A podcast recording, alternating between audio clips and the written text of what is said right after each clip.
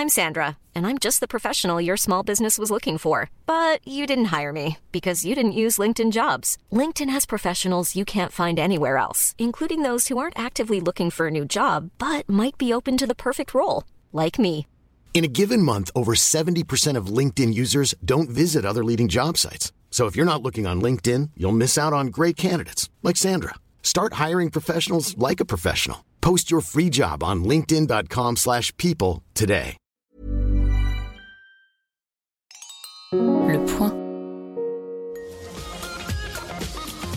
Bonjour à tous, bienvenue dans le Tacle du lundi, le podcast du point qui parle de football et qui est diffusé un lundi. Et là, nous sommes heureux parce que nous sommes qualifiés pour la Coupe du Monde au Qatar. Alors le tac s'est mis sur son, sur son 31, enfin sur son 2022, puisque la pièce est climatisée en hommage au stade climatisé. Donc il fait 10 degrés là, alors que dehors il fait bah, 10 degrés. Mais on voulait marquer le coup. Avec euh, autour de la table, autour, autour de la table, pardon, pas mal d'émirs. L'émir euh, Adrien Mathieu, bonjour. Salut Florent, salut à tous. 8 buts. Quel spectacle. ça me- Autant que depuis le début de saison de Bordeaux, non? Oui. Bon, Bordeaux est assez bien forcément, c'est derrière où ça coince, mais c'est vrai que ça fait du bien en fait de, de mettre vraiment, euh, allez, on va le dire, une raclée, une petite nation. Enfin, on, on les respecte et pour les respecter, il faut qu'on joue à fond. Et là, on a joué à fond. D'accord, donc 8-0, c'est respecter de nation. Oui, je pense qu'il faut, faut, faut pas se cacher. Ouais, ah bah, incroyable. Deuxième émir, Thomas Strasbourgeois-Muller, bonjour. Bonjour Florent, bonjour à tous. Mais vous n'êtes pas dans la VAR. Eh non, pour une fois je sors de la camionnette, ça m'arrive. Les Bahamas vous ont changé, Thomas, parce que Thomas était Ah aux oui, aux Bahamas, Bahamas la semaine dernière, la semaine dernière avec Julien Remucci, Ah, qui est resté par contre.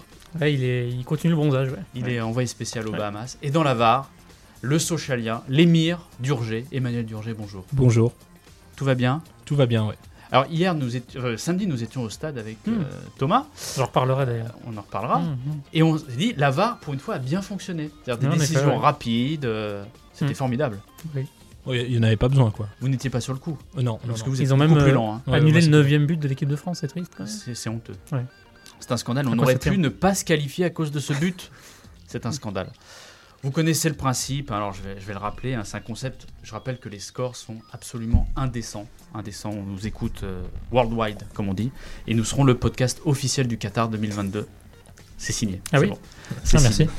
Donc le rappel du concept, chaque participant a une minute pour tacler un joueur, une équipe, un coach un arbitre, un fait de jeu, et les autres doivent dire si ce tacle est régulier ou s'il mérite une sanction administrative, un carton jaune ou un carton rouge. Et une fois n'est pas coutume, je vais commencer par tacler, ou plutôt par rendre hommage au Parc des Princes, qui est la vraie maison de l'équipe de France, la vraie maison des Bleus. Il faut arrêter de se rendre à Saint-Denis, dans ce stade de France froid, vide, qui sonne creux, où il n'y a pas d'ambiance. Nous étions donc au stade avec euh, Thomas et nous avons vibré pour un France-Kazakhstan. Euh, il y avait de la tension, même palpable, au bord du stade, avec des animations. On criait Allez la France, allez la France. Des, des familles sont venues. Il rigole, il se marre. C'est pas sympa. hein. Euh, des familles sont venues, on, on criait, on supportait les Bleus. C'était magnifique. L'ambiance extraordinaire. Trois là quand même, c'est pas mal. Et en fait, en vrai, sans, sans blague, ce, ce stade, c'est vraiment un stade de foot, un stade pour l'équipe de France. Alors, on a des mauvais souvenirs parce que France-Bulgarie, c'était au Parc des Princes. Mais voilà, mais ce, stade sans la piste d'athlétisme, on est proche de la pelouse, il y a une sorte de, de tension avec les supporters, c'est génial. Laissons le Stade de France à Muse ou à des matchs de rugby, qui, le rugby n'est non pas un vrai sport, on peut le dire. Euh, restons au Parc des Princes, bye bye le Stade de France. Adrien, Mais ce qui est intéressant dans cette réflexion, c'est qu'à chaque fois que l'équipe de France se déplace au Parc des Princes, et même je me souviens au Vélodrome lors de la demi-finale de, l'Euro euh, 2016, il se passe un vrai truc, il y a une vraie communion avec le public, quelque chose qu'il n'y a pas au Stade de France. Il y a un seul match qui pour moi est vraiment sorti de l'ordinaire, c'était le fameux France-Ukraine, le, barrage retour de 2013, où là vraiment il y avait une communion, mais tu l'as dit, euh, stade assez impersonnel, euh, qui par euh, cet, aspect gigantesque éloigne vraiment les joueurs, et tu as dit, euh, la, euh, la piste d'athlétisme, c'est quand même euh, quelque chose d'assez particulier. En Italie, tu vois, les stades comme euh, à Rome, à, Naples, j'ai l'impression qu'on est vraiment beaucoup trop loin. Et c'est vrai que je- j'espère que la FFF va avoir euh, l'idée de pousser un peu plus loin en se disant, ce serait quand même pas mal de plus de, voilà de délocaliser tout simplement l'équipe de France parce que ça rapporte. Et tu l'as dit, en plus euh, la, la, la Marseillaise a joué quasiment à Capella, c'était fantastique. Donc oui, sortons un peu du stade de France. On rappelle que la- qu'en 2025, là, il y, a il y a des renégociations euh, pour, euh, pour l'équipe de France, euh, pour qu'elle joue au Stade de France ou pour qu'elle ne joue plus au Stade de France, et ça va être intéressant. Bah, J'espère justement, j'allais dire que ça ira au bout cette affaire et que, effectivement, en tout cas, l'équipe de France, alors le Parc des Princes, j'imagine que c'est un peu naturel que ce soit ce stade-là qui soit éventuellement choisi. Mais euh, ouais, j'espère que ça ira au bout parce qu'effectivement, le Stade de France, pour y être allé, je, je fais le comparatif. hein. J'avais vu France-Irlande avant la Coupe du Monde. On peut se dire qu'il y a un peu d'enjeu, un peu de, un peu d'entrain, une ferveur. Il y a toujours un peu de ferveur. hein. Ça fait longtemps, depuis 2010 quand même, que ça, ça remonte un petit peu avec des enfants, comme tu le dis, avec des familles qui viennent voir les matchs. Mais ça sonne creux. Ça sonne creux, clairement. En plus, il avait plus des cordes. Ça n'aidait, ça n'aidait pas vraiment, euh, disons, à l'ambiance. Mais, euh, mais non, je suis, je suis entièrement d'accord avec toi. Je ne peux même pas dresser aucun carton jaune, aucun tacle. Tu as entièrement raison, Florent. Puis, puis on sait que la fédération française aime, euh, aime les sous, quoi. On sait qu'il y a toujours Mm. cette histoire, par exemple, de faire la Coupe du Monde tous les deux ans qui trotte dans la tête de Noël Le Graët. Euh, si on regarde euh, les chiffres, euh, avec le Parc des Princes, euh, il y avait un bénéfice qui a été euh, constaté, alors que si tu faisais ce France-Kazakhstan euh, à Saint-Denis, tu étais déficitaire. Je crois que c'était de l'ordre de Ah oui. 2 millions d'euros de pertes, alors que euh, au Parc des Princes, tu as gagné 400 000 euros. Donc c'est aussi, je pense, une réflexion à prendre en compte, parce que voilà, euh, si on veut que l'équipe de France soit aussi un objet financier, parce qu'apparemment c'est une obsession, voilà, on peut se concentrer là-dessus. Non, le pour, le, pour le rugby, être un gouffre, non, du coup? Ah, j'imagine, oui. Enfin, ouais. Non, mais le Stade de France, c'est bien pour les grandes compétitions euh, internationales où il y a, des, il y a, il y a toutes, les nas- toutes les nationalités qui viennent pour supporter, mais les matchs euh, amicaux de qualif, quand même, le, stade de, le, le Parc des Princes permet une communion et permet en plus de remplir plus facilement qu'un Stade de France, que vaut mieux avoir 45 000 personnes que euh, 60 000 dans un stade euh, qui sonne creux. Et puis surtout, tu ne l'as pas dit, mais euh, tu sais dans Paris. Alors c'est un peu, euh, un peu facile. Moi, j'habite dans le 15e arrondissement, je suis plutôt heureux, plutôt euh, chanceux de, de ce point de vue-là. Mais euh, aller aussi loin, en dehors de Paris, pour aller voir un match de l'équipe de France, bah, c'est un frein. Pas de mépris pour la province. Merci Thomas. La banlieue, la banlieue. Lavar, La, la VAR euh, n'en pense rien. merci pour cette intervention brillante, Lavar. Oui, la circulation. Thomas, euh, Oui. c'est à vous. Alors là, c'est votre premier tacle, Oui. donc un peu d'indulgence. Oui, soyez gentil avec moi. En tout cas, cher Florent, j'ai pensé à toi aujourd'hui. J'ai aujourd'hui en moi un petit air d'Arsène Wenger, qui je suis sûr va te faire vibrer tes petites oreilles conservatrices. Alors oui, j'ai vibré samedi soir, comme tu l'as dit, au Parc des Princes, en voyant 8 buts. Incroyable. La France va sûrement conserver son titre, cette fois c'est sûr. Qu'est-ce que j'ai frissonné quand je vois Kylian Mbappé briser des records avec toujours autant de précocité, quand j'entends dire qu'il sera un modèle pour le gosse qui aura regardé cette immense France-Kazakhstan. La France n'attendait vraiment que cela pour croire au fond de jeu que proposera Didier Deschamps au mondial, évidemment. Non, soyons sérieux, j'y viens. Arrêtons cette mascarade des matchs de qualification, ces innombrables trêves internationales, des trêves qui brisent littéralement notre Ligue 1 en morceaux. Léo Messi est en décalage horaire permanent, Neymar risque de se blesser à chaque fois, la dynamique pour le matin de Strasbourg est sans cesse interrompue, et ça c'est le plus terrible je crois. La Ligue des Talents mérite mieux que ça, et les téléspectateurs aussi. Arrêtons ces matchs sans enjeu pour les grands pays, ceux qu'on veut, quoi qu'il arrive, voir à la Coupe du Monde, on est d'accord. Et organisons un grand championnat de seconde zone, selon l'indice UEFA, pour que Malte continue d'aller s'étriper tranquillement avec les îles Féroé, dans leur coin, tranquillement et en silence. Et si le passage à 48 équipes facilitait une telle entreprise wengerienne Je vous pose la question. Alors les grands joueurs diraient merci et pourraient aussi arrêter de se plaindre de leur rythme indécent de millionnaires. Et que dire du risque imminent de ne pas voir le Portugal à la Coupe du Monde? De ne pas y voir Cristiano Ronaldo figurer pour un dernier mondial? On en rêve tous, on veut tous voir ça. Comme on a été très déçus de ne pas voir l'Italie au dernier mondial.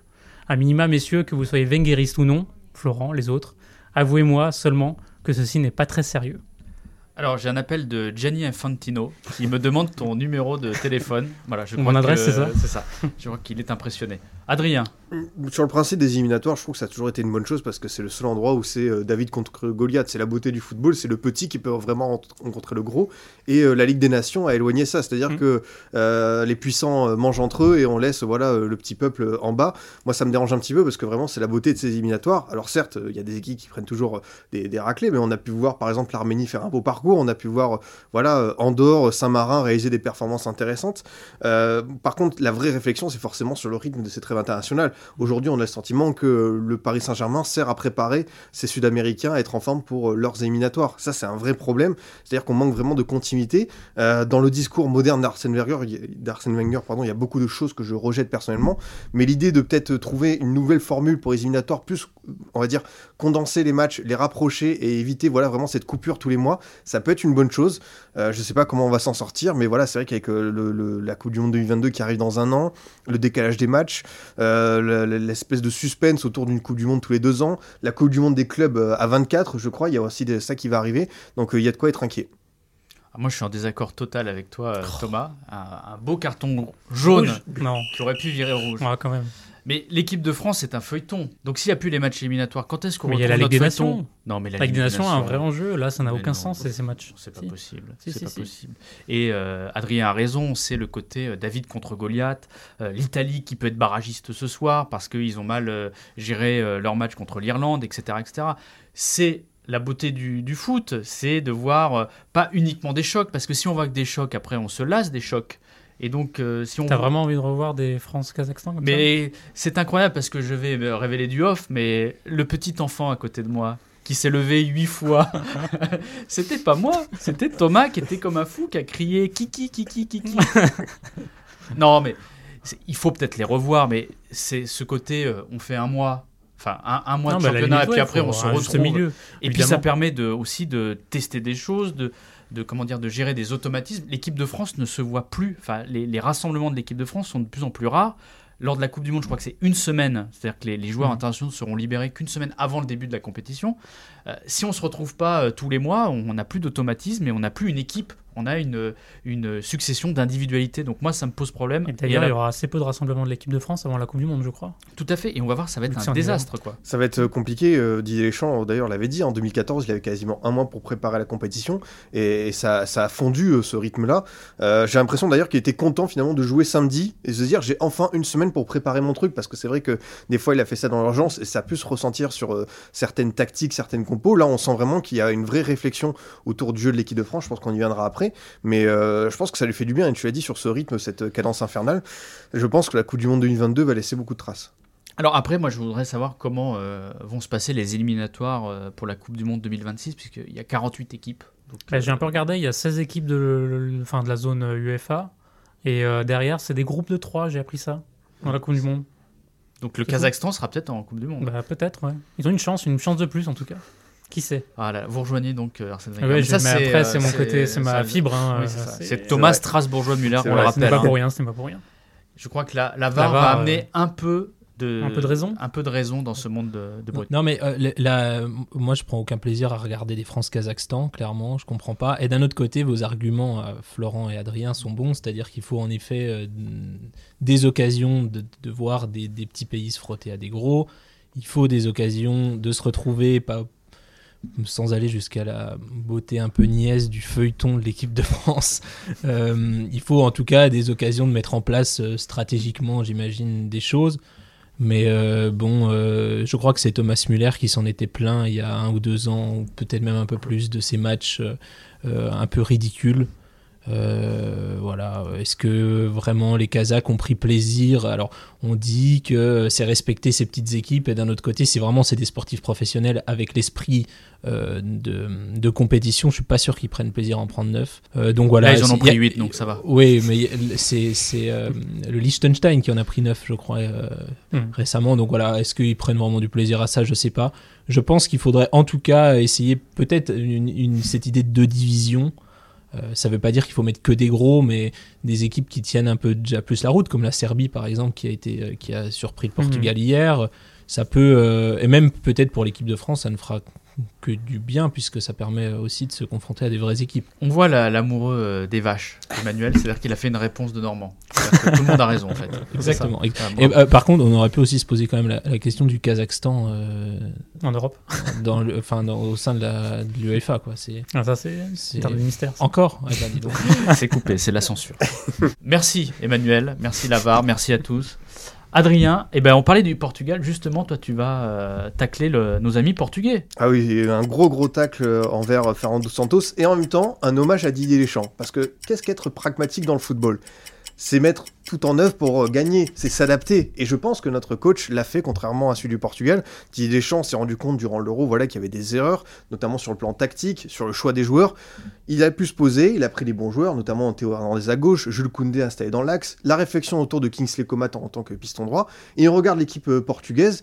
Depuis la victoire à l'Euro, leur, victoire en Ligue des Nations, c'est un naufrage permanent. C'est-à-dire qu'on a une équipe peut-être la plus belle génération du football portugais avec euh, les, les Figo, euh, Paoletta, Deco, Maniche. Et au final, on a une équipe qui n'avance pas. Euh, Cristiano Ronaldo qui est voué à être le sauveur infini comme à Manchester United. Sauf que là, bah, ça ne marche pas. Ça ne marche pas parce que le, football de sélection appelle d'autres ressorts. Et on l'a vu hier contre la Serbie, c'est que voilà, la Serbie s'est baladée à Lisbonne, a vraiment posé un plan de jeu efficace, est allée chercher le Portugal haut. Et le Portugal s'est contenté de défendre, c'est dire, alors qu'il y a vraiment des arguments au-delà de Cristiano. Il y a euh, Bruno Fernandes, il y a Joao Félix, il y a Renato Sanchez qui a été très bon d'ailleurs et qui a été sorti avant, euh, je crois, vers la 60e, 65e, un choix étonnant. Euh, du coup, on est devant un, grand du football mondial en danger. On se le disait, ça rappelle un peu l'Italie 2017. Sauf que nos amis italiens n'avaient pas Lovnik et Cristiano Ronaldo pour les sortir du pétrin. Mais voilà, c'est vraiment un tacle, on va dire, pour euh, ces, sélectionneurs qui euh, sont un peu d'un autre temps, ce football un peu d'épicier, calculateur, où on cherche avant tout à marquer un but de plus que l'adversaire et à verrouiller. Mais non, hier soir euh, à Lisbonne, ce n'est pas passé, j'ai envie de dire, tant mieux pour le football. Thomas? Tant mieux, c'est un... Bah, je vais pas me contredire sur, le, sur mon tacle. Ça reste un peu dommage quand même qu'il y ait un risque de ne pas voir une dernière Coupe du Monde avec Cristiano Ronaldo et pas une, Coupe du Monde sans le Portugal. Moi, j'en reste à ça. Je préfère voir euh, le Portugal que la Serbie. Et encore, la Serbie, c'est pas pour moi, c'est pas une équipe de seconde zone. Hein. Je la compare pas à Malte ni, mm. ni aux îles Féroé. Mais euh, voilà, je trouve ça triste. Et à la limite, je reste quand même d'accord avec toi. Si les mecs jouent mal et qu'ils sont sanctionnés, ben quelque part bien fait pour eux. Euh, voilà, le pragmatisme à la Deschamps, à la à l'entraîneur du, du Portugal, le sélectionneur du Portugal. Et ben tant pis pour toi, t'as as joué, t'as perdu. Voilà. Moi, je prendrais le contre-pied, pardon, euh, Adrien. Moi, je pense que la faute du sélectionneur euh, portugais, c'est de sélectionner encore Cristiano Ronaldo, qui est un boulet pour chaque équipe depuis son passage à la Juve. C'est-à-dire qu'il est très bon, il est très fort, sauf que il devient le centre de l'équipe et donc ce n'est plus une équipe, c'est l'équipe de Cristiano Ronaldo. Et on a, le, on a vu le problème à la Juve, on a vu le problème, on le voit actuellement à Manchester United et on le voit au Portugal. C'est attendre des monts et merveilles tout le temps de Cristiano Ronaldo, bah, à un moment, ça ne marche plus. Et alors que, il a, tu l'as dit euh, très justement, il y a une superbe génération au Portugal, faut aussi faire confiance à ces nouveaux joueurs et dire à Cristiano, bah, tu peux être un super sub, tu peux rentrer euh, quand la patrie est en danger, mais on va essayer de construire sans toi parce que le problème, c'est que tout le monde te cherche et tu ne fais plus les différences comme avant. moi, c'est ça qui me gêne, c'est-à-dire que les Messi, les Cristiano Ronaldo et même les Zlatan Ibrahimovic, bah, au bout d'un moment, l'individualité, c'était bien quand ils étaient très très très forts. Là, ils sont un peu moins forts, sauf qu'on continue de les considérer comme des joueurs très forts. Donc ça annule l'esprit collectif. Ah, je vois tout à fait ce que tu veux dire. Après, vraiment, hier, euh, euh, contre la Serbie, c'était marquant. C'est-à-dire que j'ai vu plein de joueurs euh, portugais partir seuls contre quatre défenseurs serbes, se faire prendre la balle. C'est-à-dire qu'il n'y avait vraiment aucun esprit collectif. Et même Cristiano, qui était un peu dans la surface, qui était, il était paumé, il était perdu. Et j'ai l'impression que les joueurs portugais ne cherchaient même ne le cherchaient pas. C'est-à-dire qu'ils essayaient de se débrouiller tant bien que mal avec le ballon et qu'ils se le faisaient prendre à volonté. Je pense qu'on peut construire autour de Cristiano encore, encore un ou deux ans. C'est vrai qu'après, peut-être la question va se poser. On peut le voir avec Zlatan Ibrahimovic qui peut capter vraiment cette attention-là et qui ne va pas faire l'effort et tu as le sentiment de jouer à, 10 contre 11. Mais on peut le voir à Manchester United, il a toujours cette rage, cette fougue, euh, comme on dit, cette espèce de storytelling incroyable dans les fins de match. Même il l'a fait hein, avec la sélection portugaise, je crois que c'était contre l'Irlande, où il a mis un doublé dans le temps additionnel quasiment. Moi, je pense que vraiment le problème est beaucoup plus profond au Portugal que juste le cas Cristiano. Hmm. Et euh, oui, on l'a dit, ça, sera dommage d'avoir de, une Coupe du Monde sans Cristiano, mais ça fait aussi partie de la méritocratie du football. On peut pas être euh, toujours moi, dans les privilèges moi très ancien régime hein. on peut pas toujours être dans cette espèce d'esprit euh, Super League euh, les puissants euh, ensemble et qui se régalent avec le festin. Non si tu n'as pas mérité ta place sur le terrain oust. Oust. Voilà. C'est bien dit hein, Emmanuel. Oust. Non, c'est une bonne nouvelle pour les barrages aussi, parce qu'après tout, si c'est pour avoir des barrages entre que des équipes de seconde zone, c'est toujours bien d'avoir une ou deux grosses équipes en barrage. Et ça veut aussi dire que ce système de barrage est fait aussi pour qu'on ait le moins de déchets possible dans les grosses équipes et que même quand elles se ratent en phase éliminatoire, elles aient une nouvelle chance. Tout ça est très hypocrite au fond. Est-ce qu'on peut avoir, alors là je m'adresse à la seule personne qui connaît le foot autour de la table, donc Adrien, est-ce qu'on peut avoir un barrage Italie-Portugal où ce n'est pas possible parce qu'il y a des têtes de série? Je crois qu'il y a des têtes de série. Oh le système eh, des, barrages est, est, assez alambiqué. Hein. C'est que tu auras des demi-finales puis des finales de barrage. Ah c'est nouveau ça Ah oui, oui c'est la petite surprise que ah. j'ai découvert euh, hier en me disant bah, tiens finalement contre qui le Portugal peut tomber? Ça va être Portugal, en fait, Irlande du Nord. Voilà, tu seras tête de série selon euh, ton nombre de points euh, que tu as obtenu lors de ton groupe de qualification et le Portugal sera assez haut je pense comme, comme l'Italie. Donc normalement, pour le Portugal, ça pourrait être, euh, je crois que c'est euh, la Macédoine du Nord, voire l'Écosse. Oui, ça devrait- Ah, l'Écosse, c'est compliqué quand même. L'Écosse, euh, faut y aller. Hein, Pas euh, forcément facile, hein, c'est un peu piège.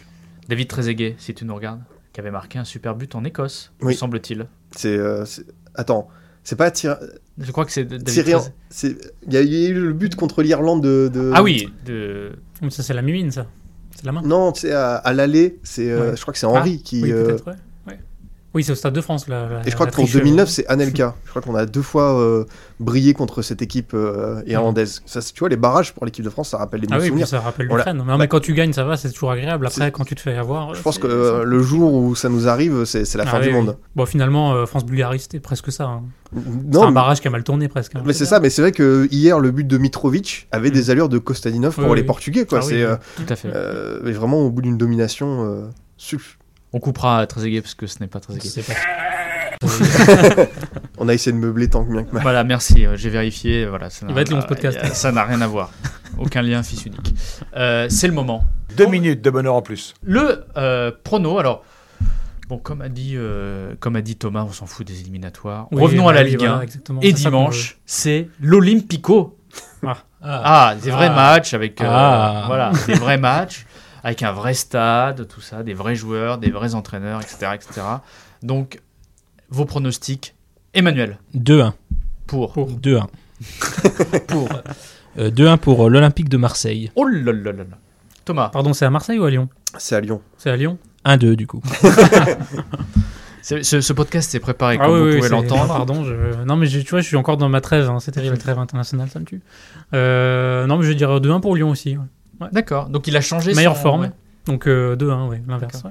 Deux équipes euh, qui ont un peu de mal euh, en ce moment à, à- à défendre, qui encaissent pas mal, euh, même si Marseille tient mieux la route que Lyon. Mais je vois bien un match nul euh, assez spectaculaire, deux partout, voire trois partout. C'est vrai que Paqueta, il va revenir fatigué, forcément. Ah Voilà. oui, oui, c'est ça qui va, qui arriver. ça- ça va être dur, fausse les résultats, hein, c'est terrible. Moi, je vais dire 4-2 pour Lyon.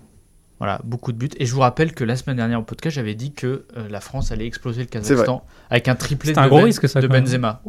T'avais dit 5-1 je crois. 5-1, Ouais. bah, il y a eu 8 buts. Ouais, Donc, pas les- mal. Ouais, Donc, ça- euh, 5 plus 1, 8. T'as parié au moins?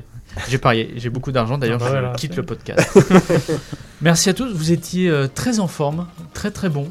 Euh, bravo. Est-ce que je pourrais sortir de ma camionnette de temps en temps Oui, vous pouvez sortir de votre camionnette, vous Cool. êtes très bon. Vous êtes, euh, vous n'êtes pas Un le peu de Clément, foi quand même. vous n'êtes pas le. Clément Turpin du podcast. Donc ça va, on, on vous fait sortir de la camionnette. Merci. Quand on sort de la camionnette, parfois, on... enfin voilà. Vous êtes un bon client, Merci. donc vous pouvez sortir de la Merci, camionnette.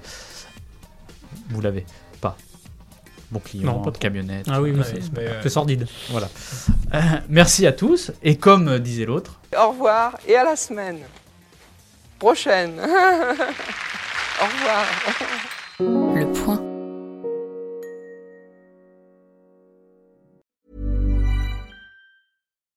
When you make decisions for your company, you look for the no-brainers. If you have a lot of mailing to do, stamps.com is the ultimate no-brainer. Use the stamps.com mobile app to mail everything you need to keep your business running with up to 89% off USPS and UPS. Make the same no-brainer decision as over 1 million other businesses with stamps.com. Use code PROGRAM for a special offer. That's stamps.com, code PROGRAM.